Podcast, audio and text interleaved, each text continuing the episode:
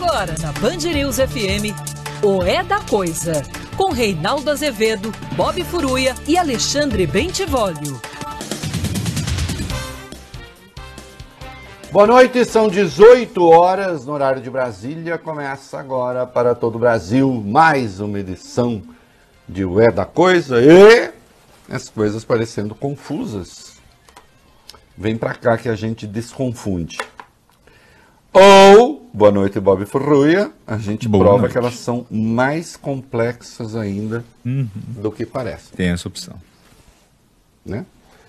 Complexas, sim, mas não tão enroladas que a gente não possa explicar, Valeu Bene. Boa noite. Boa noite. Milhões de pessoas acompanham pelo Tile, mas você pode fazê-lo também pelas redes sociais e pelo aplicativo Bandplay.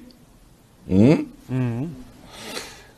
Há análises que você só colhe aqui. Por quê? Porque você é esquisito? Não. Não, não é porque eu sou esquisito, não. É porque a gente não brinca com certas coisas. Com certos procedimentos, com certos princípios. Né?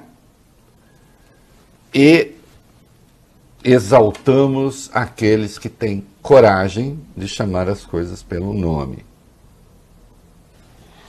Isso está em falta no país. Né? A que estou me referindo? Ontem, ontem, ali no finzinho do programa, né? Não entrou, porque, enfim, é bom a gente organizar o material direito. É, enquanto encerrávamos aqui o programa, grandes sortilégios aconteciam na República. né? Então nós vimos que o presidente Jair Bolsonaro, outro dia, vocalizou, na- reproduziu na internet é, coisas do seu QAnon caipira. O QAnon é aquele grupo nos Estados Unidos que acusa a elite americana, que não é republicana, né? toda elite não republicana, acusa de ser ligada à pedofilia, ao satanismo e ao globalismo e etc. Eu gosto disso, é pedofilia com satanismo. É, enfim. Né? É, e aí, o Jair Bolsonaro foi para suas redes sociais, ele ou o tal do gabinete do ódio, e ligou ministros do Supremo à pedofilia e ao narcotráfico. Nada menos. Só isso. E ainda sugeriu que o Zé Dirceu, o Zé Dirceu, sim, o Zé Dirceu, estaria por trás de uma grande tramóia. O Zé Dirceu teria filmado ministros do Supremo em situações ali comprometedoras e estaria chantageando ministros do Supremo. Que base isso tem na realidade? Obviamente nenhuma, é um delírio, é uma insanidade. Aliás, o Zé Dirceu pediu ao Supremo que investigue essas coisas.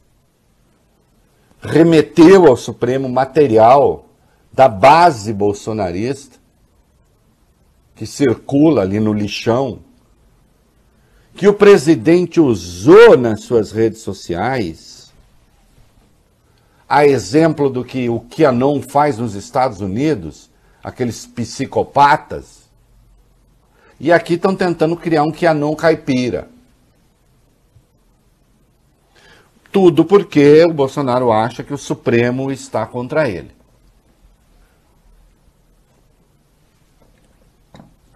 Ele quer violar a Constituição, ele quer agredir o devido processo legal, ele quer agredir os fundamentos das instituições, mas não quer que aconteça nada. Então ele fez isso. É, ele ameaçou as eleições, né? ameaçou de não haver eleição, pura e simplesmente.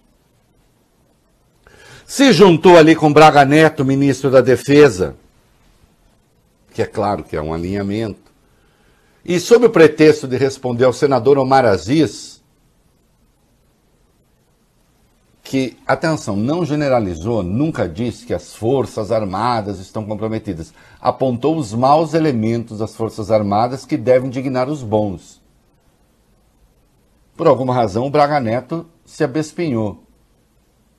Por que? Não se considera entre os bons? Resolveu se alinhar com os maus? É uma pergunta. Né? Ou vai soltar uma nota também agora prometendo invadir o meu programa aqui?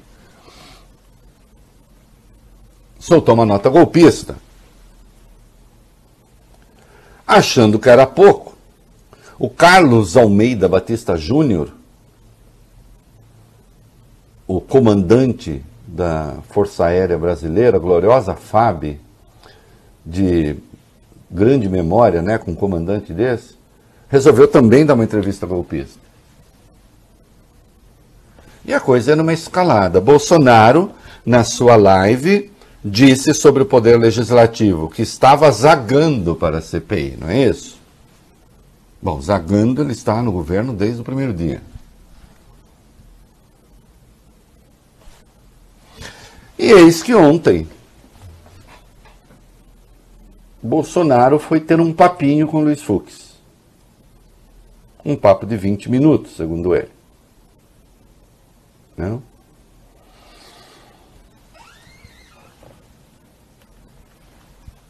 Lembrando que no cercadinho, a gente até destacou aqui, ele já havia dito: eu não quero briga com ninguém, nós todos queremos eleições limpas e transparentes, porque se não for assim, não é eleição, isso é fraude.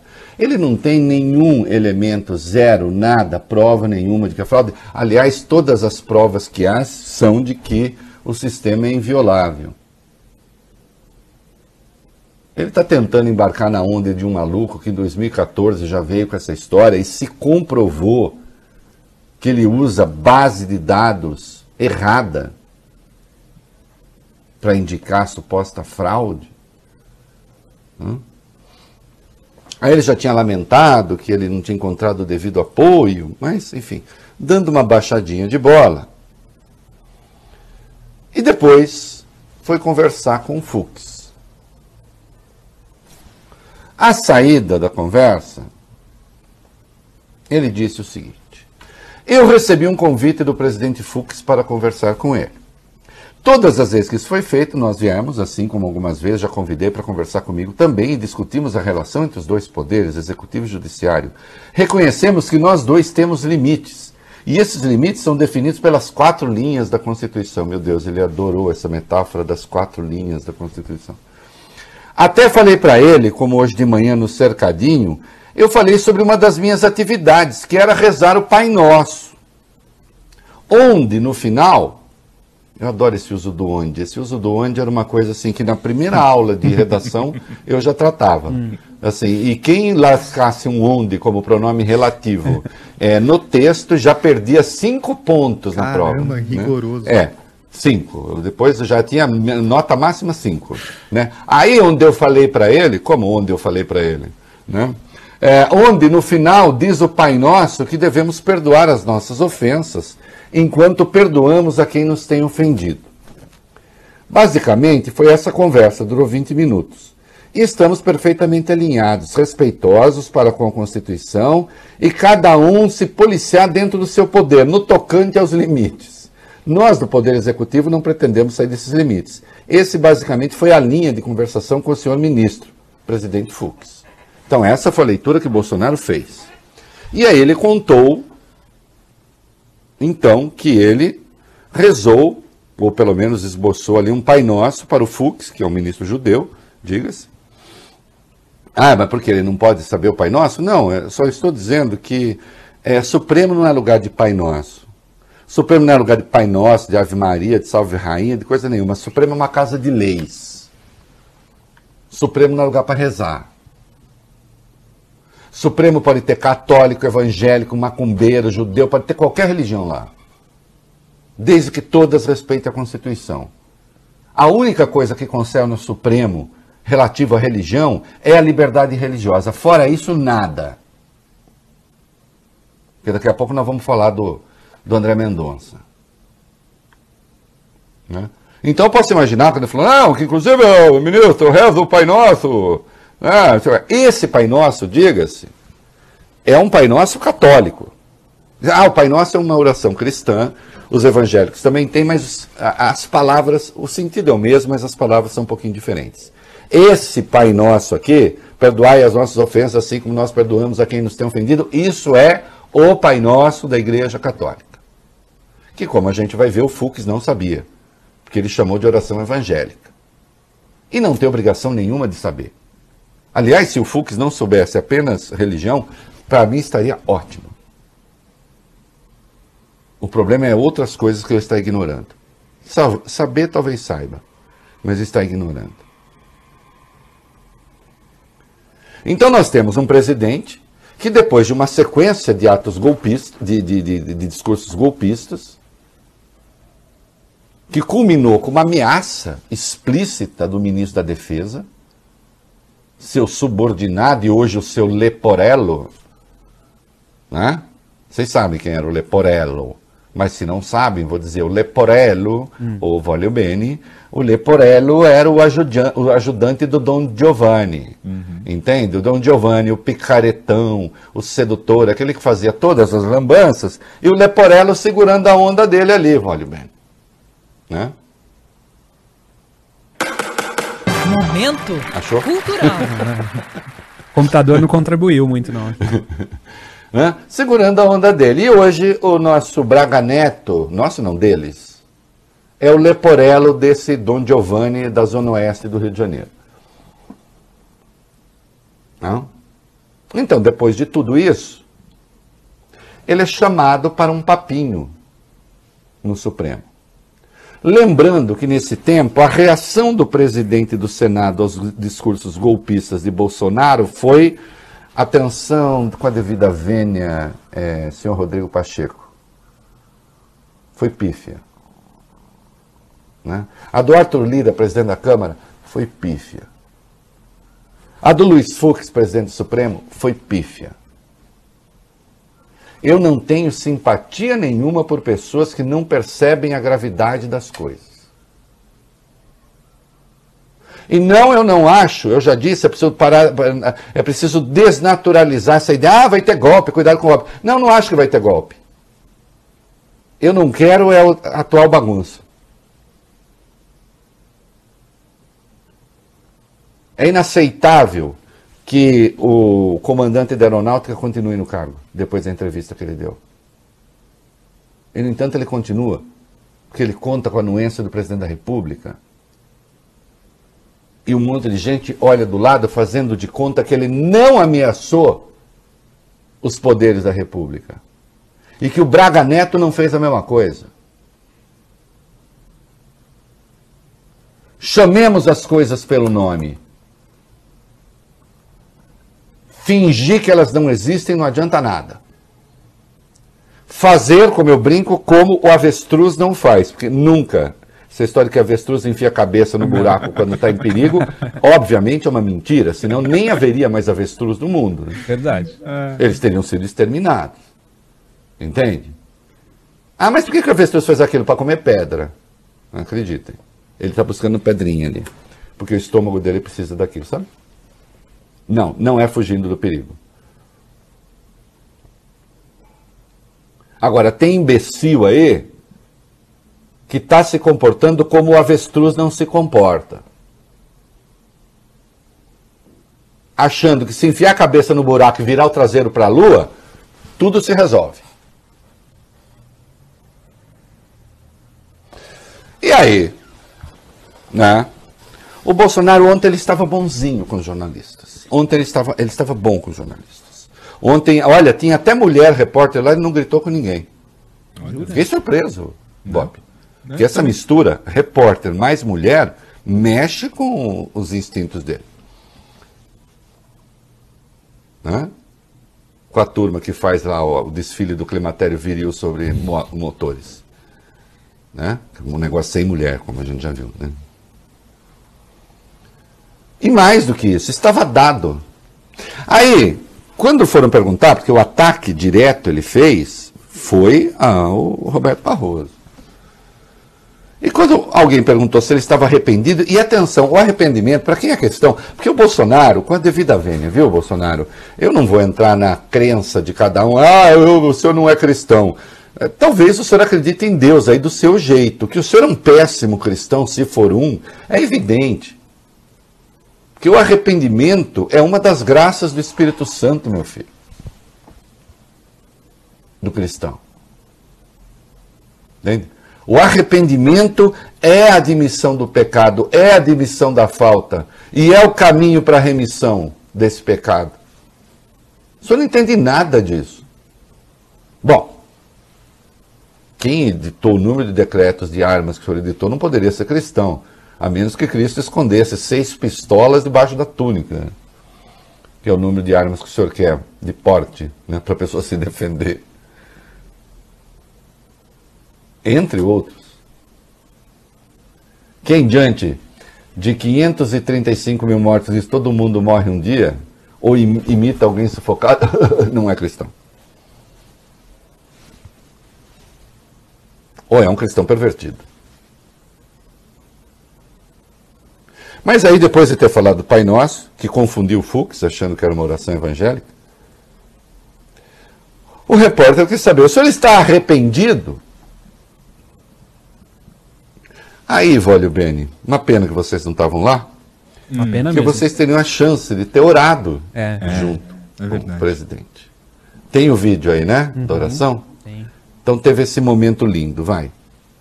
Pô, para de falar se arrepende, cara. Que tá feito, tá feito. Eu não vim aqui para brigar com ninguém. Acabei de falar para você. Acabei de falar. Vai acabar, vai acabar a entrevista. Depois diz que eu sou grosso. Vai acabar a entrevista. Não. Acabei de falar para você. Vamos rezar o Pai Nosso aqui, vamos? Vamos rezar? Vamos lá, vamos ajudar, vamos rezar, vamos rezar o Pai Nosso. Vamos lá, ajuda aí, pessoal. Pai Nosso que está no céu, santificado seja o vosso nome. Ajuda aí. Vossa vontade, assim na terra como no céu. O pão nosso de cada dia nos dá hoje. Perdoai as nossas ofensas, assim como nós perdoamos a quem não tem ofendido, e não nos deixei cair em tentação, mas livrai do mal. Amém. Vamos continuar, vamos continuar a entrevista? Agora, agora é o seguinte.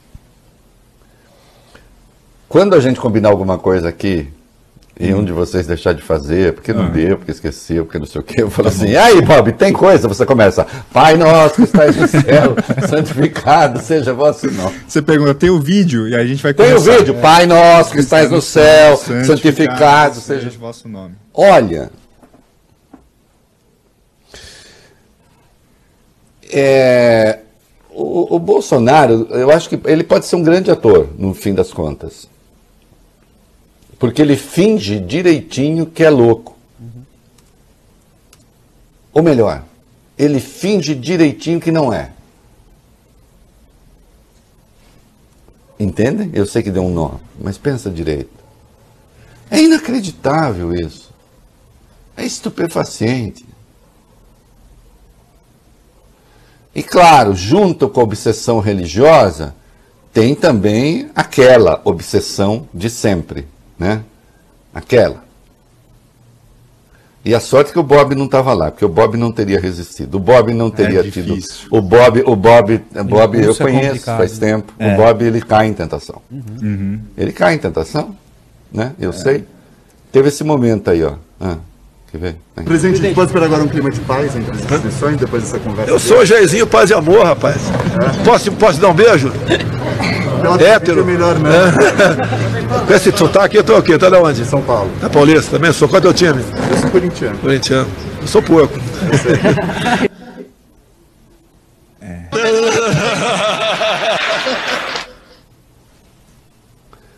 A conversa encerrou magnificamente.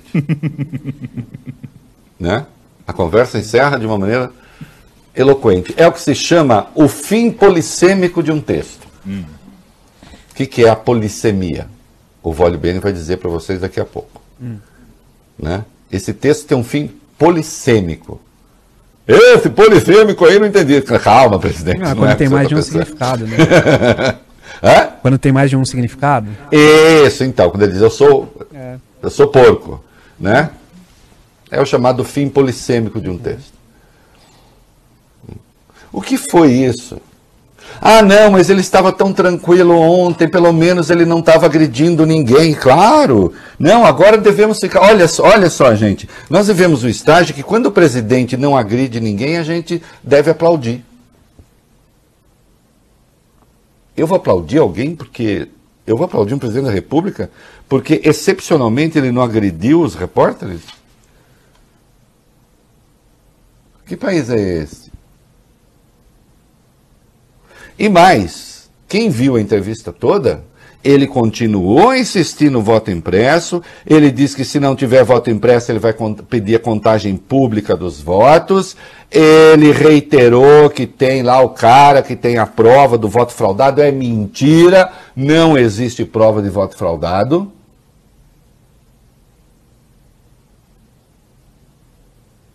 Então, em essência, não mudou nada. Além da instrumentalização vulgar, vil da religião. Mas aí faltava o pior. Que era descer o Luiz Fux, presidente do Supremo.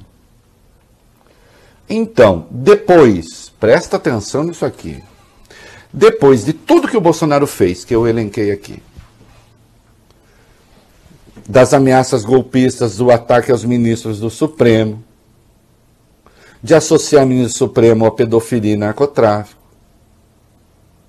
de inventar teorias conspiratórias, de prometer que não vai haver eleição.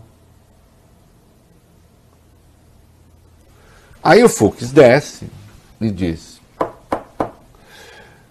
com aquele seu jeito, é, como eu chamo, esvoaçante de ser, eu desci aqui para dar satisfação à imprensa de que convidei o presidente. E aqui, ô Valio Beni, vai ter mais hum. uma nota, cinco pontos tirados também por uso errado do, do pronome relativo. também aqui. Também o Fux não sabe usar pronome relativo.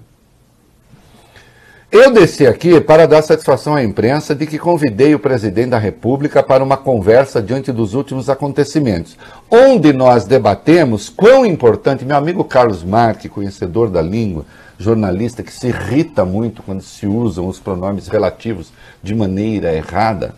Né? Olha aqui, Carlos Marques. É, para uma conversa diante dos últimos acontecimentos, onde nós debatemos. Onde nós debatemos? Perdeu cinco pontos já. Quão, vai perder os outros cinco agora em direito. Quão importante para a democracia brasileira é o respeito às instituições, os limites impostos pela Constituição Federal. Então aqui fica parecendo que o Fux falou, eu chamei para dar uma enquadrada, tal, parece que o topete. O presidente entendeu e se utilizou de um momento evangélico. Não, não foi momento evangélico, foi um momento católico, mas o senhor não tem obrigação de saber. Porque a casa não é para isso mesmo. Ele gosta de orar diuturnamente sobre o perdão. E ao final, nós combinamos agora, velho. Combinamos uma reunião entre os três poderes para fixarmos balizas sólidas para a democracia. Meu Deus, cadê meu apito, minha mulher? Cadê meu apito? Onde é que foi parar meu apito? Onde nós, onde nós combinamos uma reunião entre os três poderes para fixarmos balizas sólidas para a democracia brasileira, tendo em vista a estabilidade do nosso regime político. Achou muito teatral, Fux? Achou muito teatral? Não mais do que a pantomima estrelada por Vossa Excelência ontem. Como é que é? O senhor vai reunir os três poderes para estabelecer balizas fixarmos balizas sólidas para a democracia. As balizas.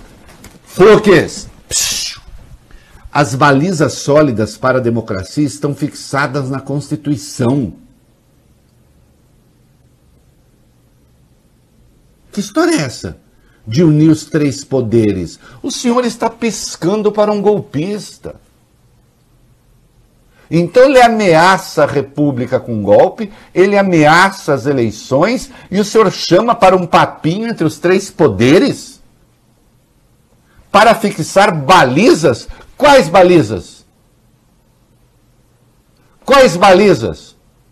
Que não estejam na Constituição? O senhor enlouqueceu? Foi isso que nós fizemos. Isso é o que compete às minhas atribuições, não é? Não é. Não é. O senhor está com procuração dos outros nove ministros no momento? Para ir lá definir as balizas. O senhor virou um constituinte? O homem uniconstitucional?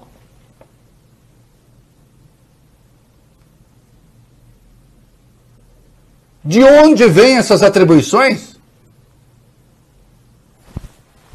Chamar o presidente e dialogar com ele. A postura de um presidente, ele está falando do presidente Supremo, né? Tem de ser uma postura discreta e dialógica. E foi isso que eu fiz. Bom, o senhor não foi nem discreto nem dialógico quando foi para votar a suspeição do Sérgio Moro. Mas deixemos isso para lá. A sua função não é dialogar com o golpista.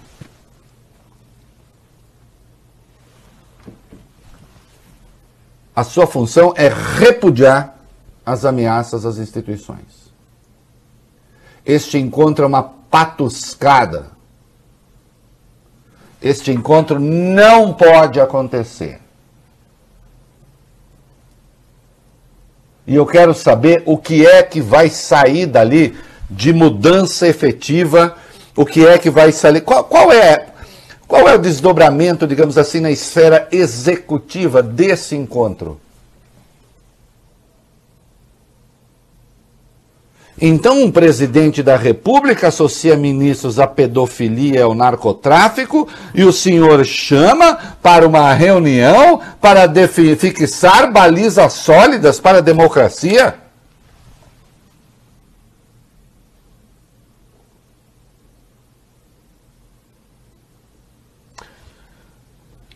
Isso fica parecendo que é o ministro do Supremo acuado.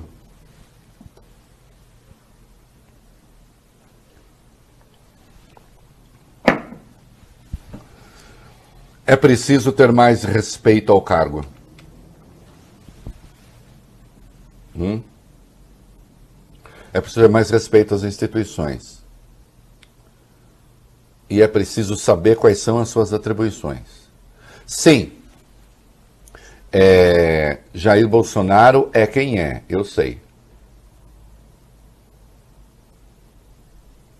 Mas é preciso estabelecer um limite e dizer: daqui não passa. Até o ministro Toffoli, que teve uma relação muito cordial com Bolsonaro, em muitos momentos mais cordial do que eu achei prudente, mas de qualquer modo, quando as coisas passaram do limite, ele mandou abrir de ofício um inquérito para apurar os ataques ao Supremo. No que fez bem. Alguns bananas dizem por aí que não podia, mas podia, com a devida vênia aos bananas. Agora, o senhor está chamando para papinho? E quanto a Bolsonaro, eu termino, fica o meu desafio eu quero ver é rezar Salve Rainha. De uma tirada só. Acertando a entonação e atravessando os travas-línguas. Né, Bolsonaro? Aí é que nós vamos ver. E ainda assim, isso não faz necessariamente um cristão, isso só faz alguém que sabe repetir uma oração. Fux, volte-se para a Constituição, as bases estão lá errou de novo. Pessoalmente, Vossa Excelência sabe que eu não estou surpreso. Não esperava nada muito melhor, mas está saindo ainda abaixo do que um mínimo que eu achei que fosse caracterizar o seu desempenho. Está dito. Bolsonaro disse que ele não pode prevaricar, por que não? É, é isso. Depois desse encontro com o Fux, Reinaldo, ontem, o presidente disse também que a acusação de prevaricação se aplica apenas a servidor público, mas não se aplicaria a ele.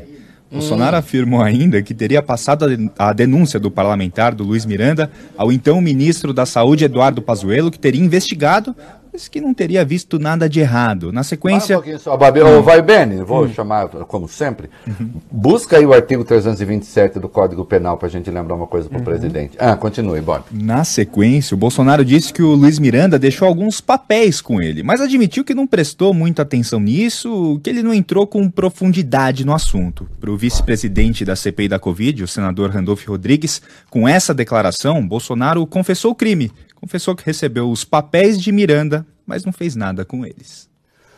É, bom, primeiro que confessou, né, que recebeu os papéis, é claro que ele tinha recebido os papéis, é, a gente viu que ele foi bastante rebarbativo sobre isso, é, vamos ver o que ele tem a falar, e não sei o que e tal. Agora, o, o Valbene, hum. quem é funcionário público, é. segundo a lei? Está escrito aqui: considera-se funcionário público para os efeitos penais quem, embora transitoriamente ou sem remuneração, exerce cargo, emprego ou função pública. Então, esse negócio de que eu não posso prevaricar porque nem servidor público eu sou, quem disse que não? Infelizmente, infelizmente é. Está dado. Ponto final.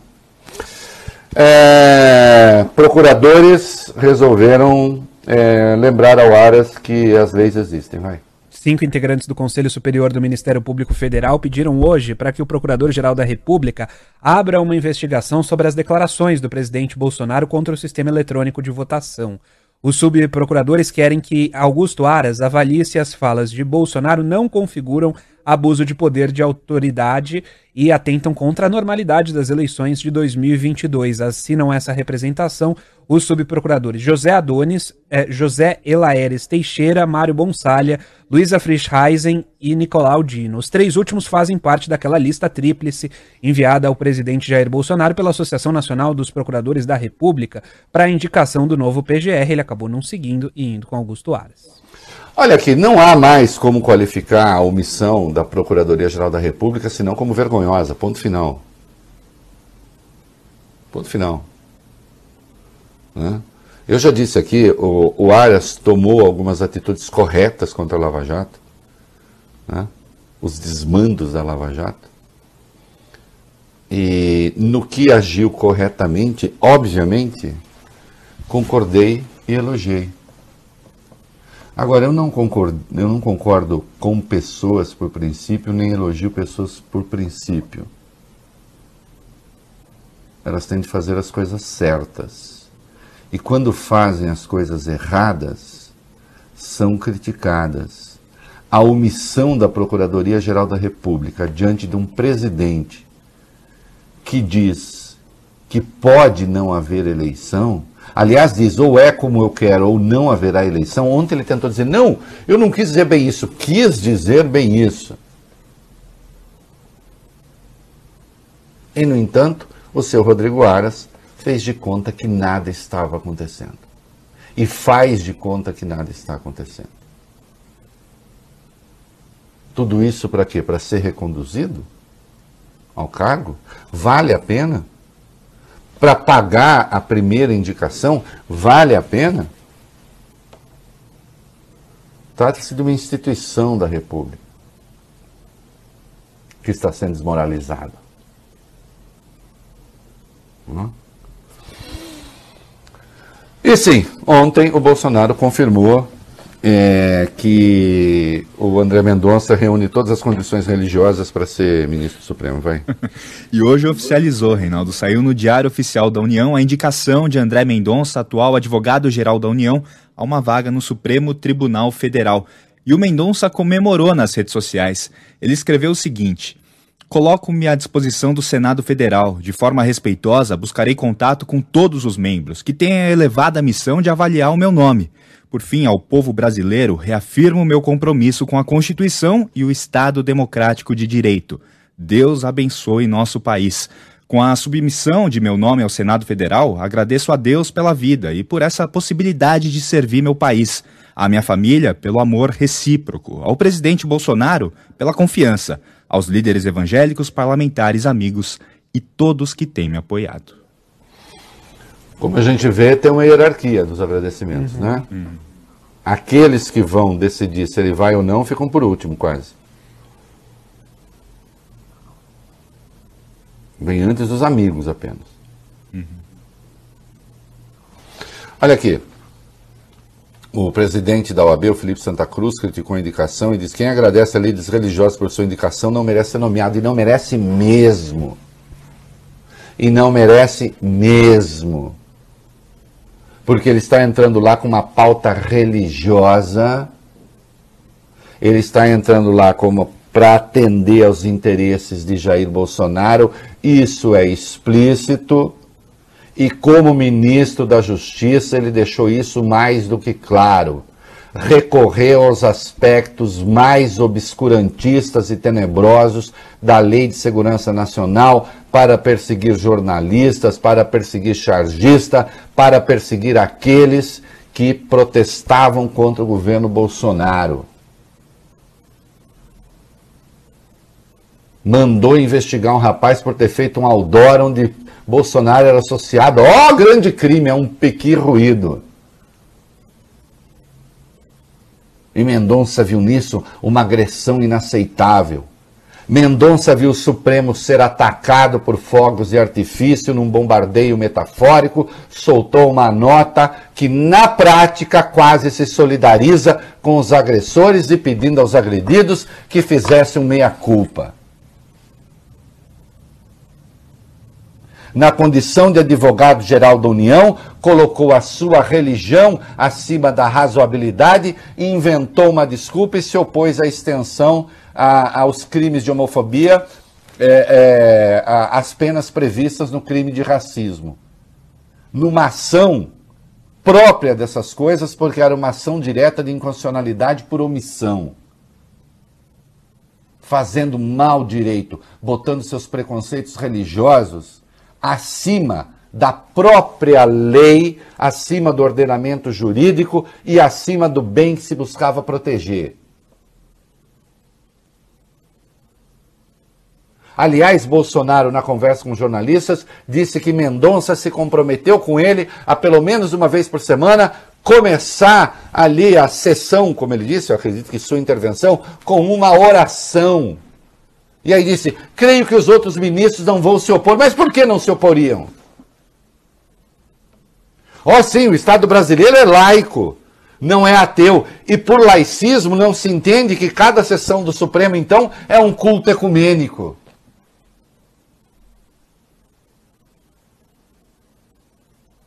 ali é a casa das leis. Que, onde inclusive não cabe cota religiosa. E é com cota religiosa, o que o presidente admitiu ontem de novo, que ele está chegando. Alguém que já transitou pelo lavajatismo, então naquilo que há de abordagem jurídica no seu pensamento, é a pior possível a vertente. É a pior possível. Ele tem de ter aprovação da maioria absoluta do Senado, tem de ter pelo menos 41 votos. Eu espero que não consiga. Eu espero que seja recusado. Por tudo que fez. Por tudo que fez no Ministério da Justiça, por tudo que fez na Advocacia Geral da União.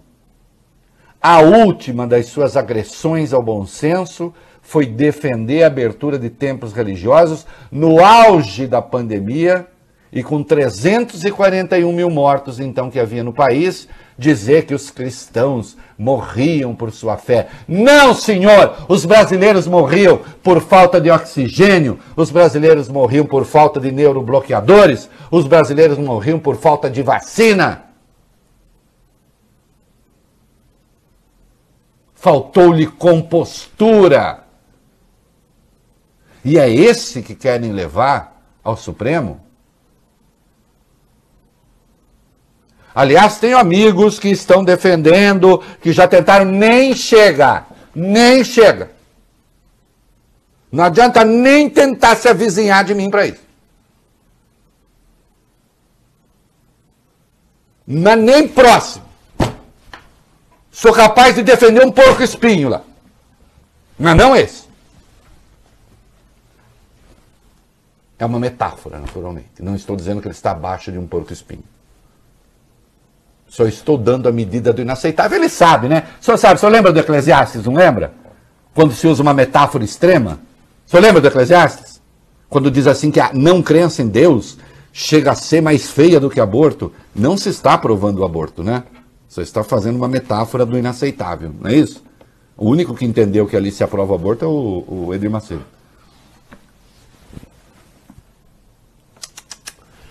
Ruim de lei, ruim de Bíblia, ruim de ética. Que os senadores tenham a coragem e o bom senso de recusar. E aos amigos que se avizinham, por favor, não percam o seu tempo e o meu tempo com esse cara. Porque não vai passar comercial. Meninos, estou fazendo mudanças aí, mas não muda muito na ordem das coisas. Vamos, a partir das seis, emenda com o que estava previsto para São Paulo, vai. Perfeito. A Comissão de Fiscalização e Controle da Câmara aprovou hoje um convite ao ministro da Defesa General Walter Braga Neto. Ele vai ter que explicar aquela nota da semana passada em tom de ameaça contra o presidente da CPI, o senador Omar Aziz. O requerimento original previa a convocação, mas ela foi transformada num convite. A previsão é que Braga Neto compareça à Câmara no dia 17 de agosto, apenas depois do recesso parlamentar. Antes disso, a CPI da Covid também deve votar um requerimento para ouvir o general. Infelizmente, é aquele hoje mais entusiasmado com discursos golpistas no governo. Não sei com base em quê, a não ser no autoritarismo é, congênito, sei lá o quê. Né? Ele conhece como é um militar no comando das coisas. Ele comandou a, a, a segurança do Rio de Janeiro durante a intervenção na segurança pública de lá. e fez um trabalho de ruim para sofrível, considerando os resultados. Está afim de transformar isso assim? Está afim de pegar o Brasil inteiro? Hein? Lamentável. É... ah, olha só.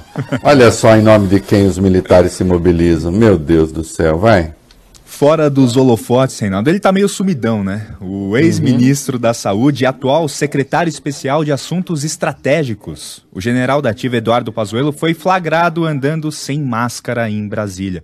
Foi fotografado ontem pelo site Metrópolis, em frente ao hotel de trânsito de oficiais, onde ele e outros militares de alta patente moram. Pazuello estava acompanhado da namorada, a médica infectada. Namorada. Poxa, veja como é o mundo, hein? médica infectologista Laura Api, de 33 anos, que também não usava o equipamento de proteção. E infectologista. Gosta das teses do, do, do general. A espécie humana é a espécie mais diversa que tem na natureza. Uhum. Viu? Porque a gente não tem só a natureza, também tem a cultura, né? e tem a psique humana, tem essas coisas. É fascinante esse mundo, é fascinante. Daí que nós temos até médicos né, especializados na, na psique humana, né, Bob Furuia. Uhum. Então é isso. Parabéns ao Pazuelo, sem máscara, a namorada sem máscara, infectologista, que não deve ter sido pelas ideias médicas do Pazuelo que ela se encantou. O que não deixa de ser surpreendente também. Ela é diretora do programa da Secretaria de Atenção Primária à Saúde do Ministério da Saúde. Ah, é, é, é no serviço. É. Né? Ah, então eu, tinha, eu, não tinha entendido que é era. Que ele trabalhava serviço. demais, aí não tinha tempo para conhecer. É, exatamente, é isso. Né? Porque o povo, assim, é, aí na Band mesmo tem um monte de gente que namora a gente Sim. da própria Band, que eu sei. Quer dizer, no passado até casou já, tudo. Uhum. Né? Porque não dá tempo, né? De não sair. Dá. Então você procura ali. Né? Mas tudo relações é, oficiais, tá, gente? Não tem nada assim. É, o que mais que nós temos na sequência? O vice-presidente Hamilton Mourão, que disse hoje ser favorável à PEC que proíbe militares da ativa em cargos do governo. Segundo ele, a legislação fala em permanência de até dois anos, mas que não seria um problema colocar uma barreira a mais. Essa PEC é da deputada federal Perpétua Almeida, do PCdoB do Acre. O problema é que ainda falta apoio. Ela teve assinatura de 90 dos 171 deputados necessários para iniciar a tramitação na Câmara. Além de Mourão, o texto é, foi elogiado por ex-ministros da Defesa, Nelson Jobim, Celso Amorim, Jacques Wagner, Aldo Rebelo e Raul Jungmann. Todos eles vão lançar um documento defendendo a mudança da regra e a saída dos militares da ativa dos cargos do governo. É uma questão fundamental, inclusive inclusive para os militares. Porque a decisão de Jair Bolsonaro de poder deixar militar da ativa indefinidamente no governo é essencialmente indecorosa e concorre para a politização das Forças Armadas, todo apoio à PEC da deputada Perpétua Almeida. Né? Vejam, neste particular, eu e Mourão juntos. Quem diria em vice? Pois é, é isso aí. Muito bem, molecada. Estamos de volta. O que é que nós tem aí? Vai lá. A sessão de hoje da CPI da Covid ficou suspensa por horas, depois da diretora técnica da Precisa Medicamentos, Emanuela Medrades, ter se negado a responder todas as questões dos senadores. Ela conseguiu uma liminar no Supremo, concedida pelo ministro Luiz Fux. A sessão foi interrompida pelo presidente da CPI, Omar Aziz, que enviou um ofício a Fux, pedindo para que ela explicasse o alcance da decisão. Por telefone, Fux teria dito que a diretora da Precisa pode se silenciar apenas para não se incriminar e que pode inclusive ser punida se não responder às outras perguntas. Diante disso, a defesa dele, dela se mobilizou de novo, pediu ao Supremo que proíba a CPI da Covid de decretar uma eventual ordem de prisão. Agora há pouco, o ministro Luiz Fux se manifestou é, diante dos pedidos tanto do Senado quanto da defesa da Emanuela Medrades e foi o isentão, né, Reinaldo? Ficou naquele muraço em cima do muro, acolheu parcialmente os dois recursos, diz que cabe a quem depõe decidir se a pergunta tem uma resposta que possa incriminá-lo, só que por outro lado, nenhum direito é absoluto. Então cabe à CPI avaliar se quem depõe abusa do direito fundamental, lembrou que a comissão tem instrumentos para adotar providências, ressaltou que o Supremo não atua previamente no controle dos atos da comissão e diante disso a assessoria do presidente da CPI Omar Aziz disse que vai pretende retomar ainda hoje a sessão depois da ordem do dia que está em curso e marcou para amanhã o depoimento do Francisco Maximiniano. Olha, eu já tinha abordado essa questão aqui, né?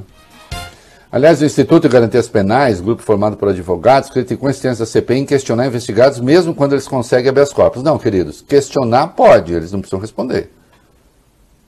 Então, se é assim, qualquer um convocado, é, ó, atenção, senhor Instituto de Garantias Penais, vamos submeter o pensamento de vocês a uma aceleração. Para que não se confunda garantia penal com imunidade penal.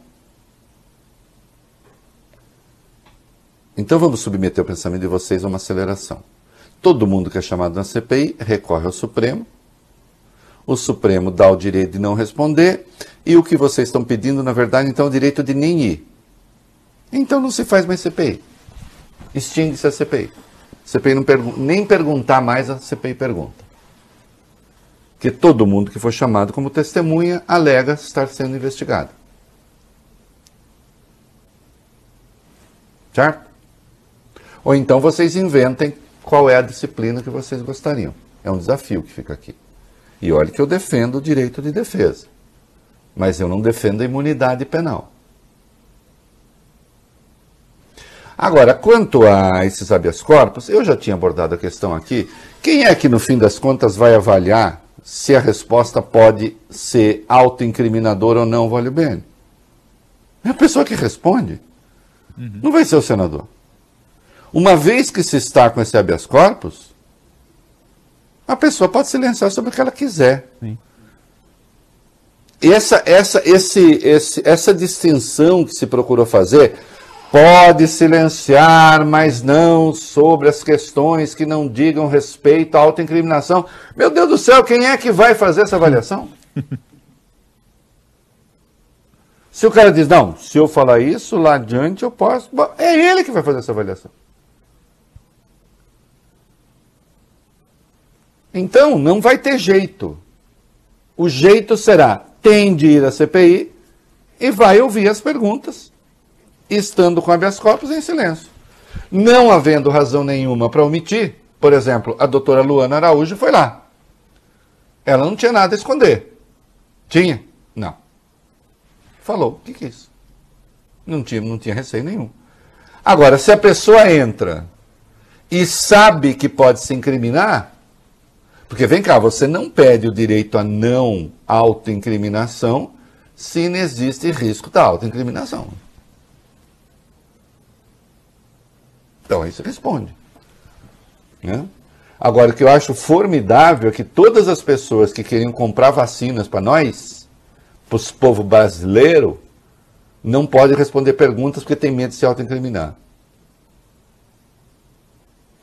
Hum? É, outro depoimento que deve ser marcado do reverendo Hamilton Gomes de Paula. O reverendo Hamilton Gomes de Paula está é, tá doente mesmo, disse que fez uma perícia, está doente, está com problema renal e Deus sabe quando é, vai poder depor. Né? E o senador Omar Aziz levantou uma questão que pode ser delicada. Vai lá. E eu acho que a Polícia Federal tem de se explicar a respeito não estou acusando, quando menos para deixar claro o que está acontecendo. Vai. Ele reclamou, Reinaldo, que a Polícia Federal tem tomado o depoimento de testemunhas às vésperas das idas dessas pessoas à comissão, à CPI. Para ele, para o senador Omar Aziz, essas ações são estranhas e raras. Pela lei, alguém que vá à CPI na condição de testemunha tem de responder às perguntas dos senadores. Mas se for na condição de investigada, pode se valer do direito de não produzir provas contra si, o que na prática equivale a ficar em silêncio. Não, é, não vá, vá em frente porque é, a, a, a, explicação tá, tá, requer mais detalhe mesmo, Bob. Por isso que eu deixei tudo isso aí. Vamos lá, então. O Omar Aziz argumentou que se a PF toma o depoimento de uma testemunha antes de ela ir à CPI, gera a interpretação de que pode estar tá sendo investigada. O presidente da CPI deu a declaração logo após a depoente de hoje, a Emanuela Medrades, manifestar a intenção de ficar calada na comissão. Ela está amparada, como a gente disse aqui, nessa decisão do Supremo. Ela que é diretora técnica da empresa Precisa Medicamentos. E ela foi ontem ouvida pela PF. É... Aí disse o, o, o, senador, inexplicavelmente o seu Maximiano se torna investigado um dia antes de vir depor. Inexplicavelmente a nossa depoente de hoje é ouvida um dia antes de vir depor. A hipótese que o Aziz está levantando é que a PF, ao levar adiante essa investigação, então, um dia antes do depoimento, transforma oficialmente a pessoa investigada e não resta ao Supremo alternativa a não ser dar a ela o habeas corpus. Entenderam aquilo que ele está achando que é um truque? E se não for, acho que a Polícia Federal precisa explicar. Dizer, não, nós estamos agindo dentro do rigor técnico. Porque se agora a PF for realmente ouvir um dia antes todo mundo que foi chamado para depor, acabou, vai todo mundo lá com habeas corpus, não, não tem mais testemunha, todo mundo é investigado. Hã? Então que fique claro, obteve o habeas corpus no Supremo, essa história de que ah, você decide, é, só, só pode silenciar sobre coisas que isso é besteira, desculpe, data vênia, porque esse juízo caberá exclusivamente a quem responde. Hã? E é preciso que os ministros, ao conceder habeas corpus, o façam talvez com mais parcimônia. Né? Lembrando que mentir para a CPI né, na condição de testemunha, aí as coisas podem se complicar sim. Nenhum juiz admite que uma testemunha minta para ele. Rapidamente, com a avaliação 16 que o povo faz da CPI, segundo Datafolha. Os entrevistados foram questionados sobre o trabalho feito pelos senadores. 30% disseram que o trabalho é bom ou ótimo, 37% avaliaram como regular e 25% afirmaram que o trabalho é ruim ou péssimo. É, eu acho que tá de bom tamanho, né? E olha aqui, lamentar finalmente, como eu chamo, a milicianização dos militares, né? Um casal do Rio de Janeiro foi impedido de tomar a segunda dose da vacina contra a Covid usando uma camiseta com críticas ao presidente Jair Bolsonaro. Luiz Carlos e Darlene de Oliveira, ambos 61 anos, foram se vacinar ontem, mas só conseguiram depois de trocar as peças de roupa. O caso aconteceu no quartel do Corpo de Bombeiros da Barra da Tijuca, na zona oeste do Rio de Janeiro, que já emitiu uma nota lamentando o acontecido. Isto é, é quem quer que estivesse ali no comando achou que pode censurar uh, o direito que pessoas que brasileiros comuns têm de expressar sua contrariedade ao Bolsonaro. Ou tira a camiseta, ou muda de roupa, ou não toma vacina. Né? É, que sejam punidos na forma da lei. Quem, Reinaldo? Os bombeiros que fizeram isso, claro. É isso aí. Olha, eu espero que a malhação hoje em dia exija um mínimo de talento, ao menos. Se é que vocês me entendem, né? Hum. Não só uma carinha bonita. Porque depois fica feio que nem um bugio, e como é burro, aí fica sem nada, né? E ainda pode ser perigoso, vai. Um festival de jazz na Bahia, Reinaldo, foi impedido de captar recursos via Lei Rouanet pela gestão Mário Frias, o comandante da Secretaria de Cultura do governo Bolsonaro, depois de ter se declarado nas redes sociais como antifascista e pela democracia. O processo foi analisado pela Funarte. Ah, atenção, quem se declarou antifascista e pela democracia, foi gente, o festival. não é o Mário Frias, tá? É o festival. Sim. Só para deixar claro que o Mário Frias jamais faria isso. Se é que vocês me entendem. Ah. Esse processo foi analisado pela Funarte em um documento carregado de referências religiosas, Reinaldo. O parecer desfavorável ao Festival de Jazz do Capão, na, na Chapada Diamantina, está na nona edição. Ele começa com uma frase atribuída ao compositor de música clássica, o Johann Sebastian Bach, e diz o seguinte: O, Bach, o velho Bach, o tio Bach. É. O objetivo e finalidade maior de toda a música não deveria ser nenhum outro além da glória de Deus e a renovação da alma. Ficando claro, isso aqui é no parecer contrário à captação da Lei Rouanet, ao governo, dizendo que esse negócio do jazz ali, que se diz antifascista, não pode, porque a função da música é a glória de Deus. Hum. O documento tem frases ainda como essa aqui, Reinaldo. Por inspiração do canto gregoriano, a música pode ser vista como uma arte divina, onde as vozes em união se direcionam a Deus. E tem essa aqui também. A arte é tão singular que pode ser associada ao Criador.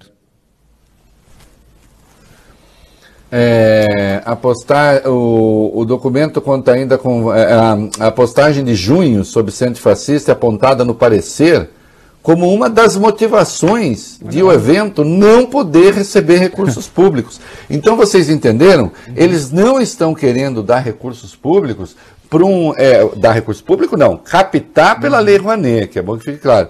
Eles acham que um movimento que se diz antifascista não pode ter isso. Né? Quem está comandando isso? O Mário Frias. Né? É inacreditável né, é, que se possa. Vejam, você, o problema do Mário Frias é que nem um, um, ideólogo propriamente ele é.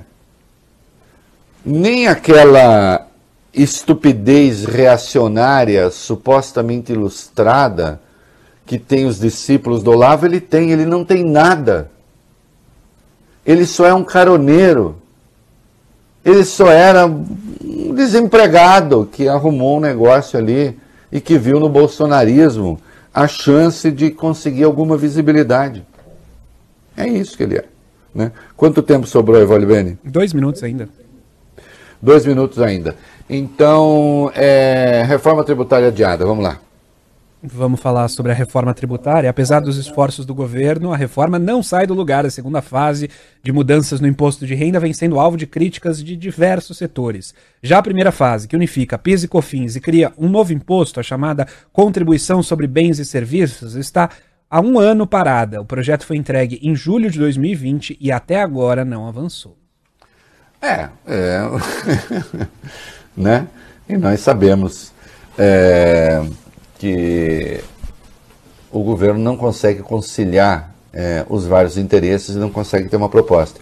A Polícia Federal soltou uma nota sobre a crítica feita pelo senador Omar Aziz, isso sobre a investigação que apura a possível ocorrência de crimes referentes ao processo de compra da vacina Covaxin pelo Ministério da Saúde. A Polícia Federal esclarece: 1. Um, a investigação atende às disposições constitucionais e legais, o que inclui o prazo regular para sua conclusão a produção de provas, sobretudo oitiva, de pessoas que possam contribuir para a elucidação dos fatos, não está atrelada a outras investigações em andamento sobre o caso.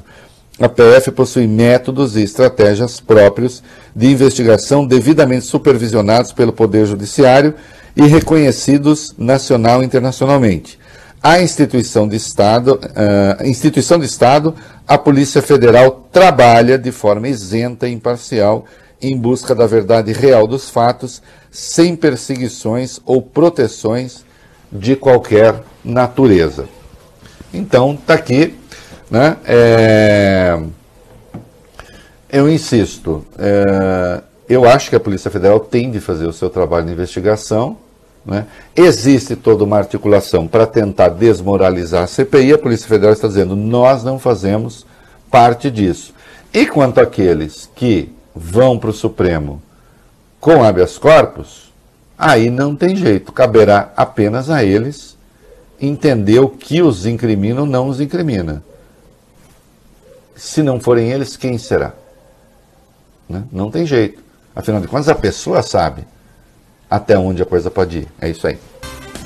Esse negócio aí de apagão aí, apaga a luz aí, Bob Fruia. É, cálculos, presidente, do Centro Brasileiro de Infraestrutura mostram que o país pode sofrer um apagão já neste ano. Para que isso aconteça, a chuva esperada deve ficar em 61,5% da média histórica para o segundo semestre. As contas foram feitas com base em dados do ONS, o Operador Nacional do Sistema Elétrico. E o problema, Reinaldo, o pro problema, presidente, é que as chuvas devem mesmo ficar bem abaixo da média. Atualmente, o Brasil vive a maior crise hídrica em 91 anos. É, não, lê até o fim. É, e apesar desses números e dessa previsão, o Ministério de Minas e Energia garante que o país não vai ter apagão nem vai precisar de racionamento. A pasta diz acompanhar a situação por meio de um comitê especial.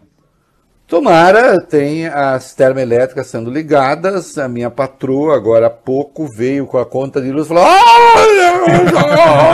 tal, né? Daqui a pouco, ó, amanhã, aviso, vai ter problema no escuro. Uhum. É, viu, Vale Bene? Porque tá, chega, uhum. chega, né? Então nós vai apagar as luzes aqui, vou fazer uma Intimista. coisa mais intimista. Isso fazer um troço mais assim, vocês aí também, uma coisa. Tá bom. Uma coisa assim, mais hétero, hein? Eu Isso. quero dizer que vai ser um negócio intimista, uhum. mas vai ser um negócio assim, hétero, né? Tá bom. É. De onde é seu sotaque? Eu me interessei muito por ele. É. Ah, é... e as proteínas? É, a gente já trouxe aqui no programa que o consumo de carne no país caiu nesse ano ao menor nível em 25 anos por causa da disparada de preços. Muita gente substituiu a carne por outras proteínas mais baratas, ovos, frango, porco. O problema é que esses três vão ficar mais caros nos próximos meses, bem mais caros até 50% a mais. Essa informação é da Associação Brasileira de Proteína Animal. Os produtores vão repassar a alta nos preços do farelo de soja, do farelo de milho. A ração tende a ficar mais cara por problemas na safra. No Mato Grosso do Sul, por exemplo, a seca e a geada devem causar perdas de quase 3 milhões de toneladas, um terço do total colhido. E eu acho muito impressionante que o maior exportador de alimentos do mundo não tenha resposta nenhuma a dar a isso. Se eu fosse fazer um cálculo puramente político, como eu quero que esse governo perca a eleição, nem que seja para um porco espinho, aliás, a segunda vez que eu uso essa imagem hoje, né? Só para deixar claro, para encarecer a fealdade daquilo que se recusa. né? Ele dizia, deixa assim mesmo. Que evidentemente isso aqui é devastador para a população. Agora eu penso no sofrimento das pessoas, obviamente. E é incrível como não há resposta nenhuma para isso. Até agora, o comportamento do governo nesse particular e da ministra Tereza Cristina, que era tida como uma pessoa competente, até agora tem sido nenhum.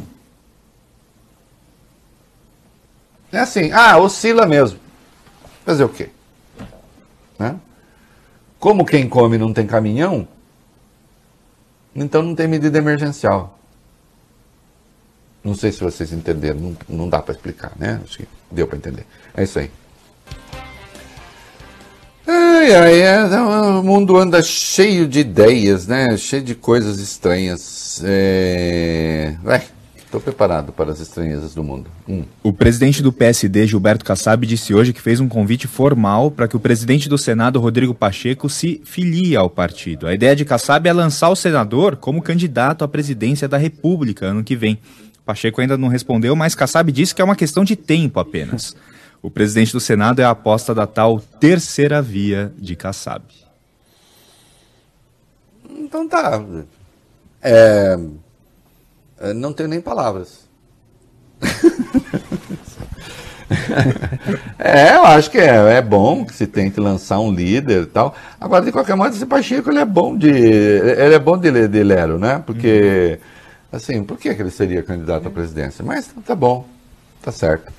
É, e o Bolsonaro. Eu tô sem partido ainda, viu, Vai uhum. tô, tô, tô, aí, tô na pista. Mas tem gente falando pelo senhor. O senador Flávio é. Bolsonaro diz que o pai negocia atualmente com quatro partidos: Patriota, PP, PL e Republicanos. O presidente ficou perto de se filiar ao Patriota, mas as coisas esfriaram. A legenda vive uma disputa interna e a maioria é contra a adesão do presidente.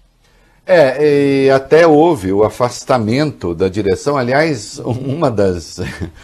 vazou uma das reuniões né, do Diretório Nacional é. do Patriota, que foi maravilhoso.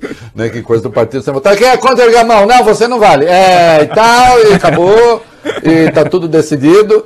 Né? E ainda ontem, naquela conversa seguida de oração, né, ou melhor, entremeada de oração com os jornalistas, ele voltou a tocar nesse assunto, diz que está sem partido, que está buscando ainda, né, e deixando claro que é uma coisa de mão dupla, porque para ele é bom, mas também é bom partido, que vai fazer uma grande bancada. Né, é, a isso foi reduzida a filiação partidária e a escolha da legenda no Brasil. Né? É claro que é uma disfunção. Né? Fazer o quê? É isso aí. Existem modos dignos de falar com Deus e de tentar ao menos, né? E não são com coisas deste mundo. É isso aí. Tchau. Se eu quiser falar com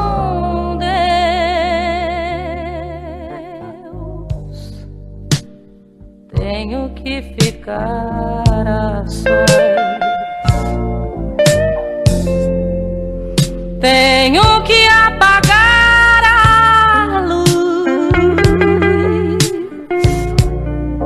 Tenho que calar a voz. Tenho que encontrar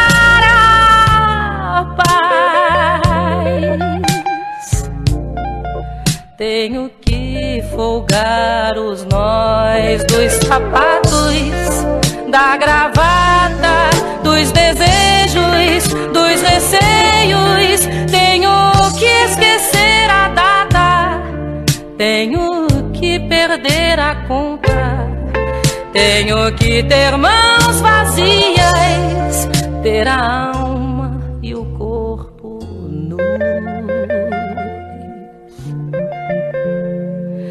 Se eu quiser falar com Deus,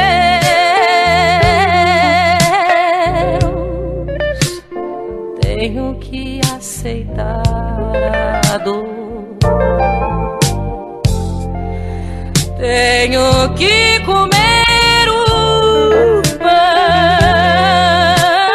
pão que o diabo amassou.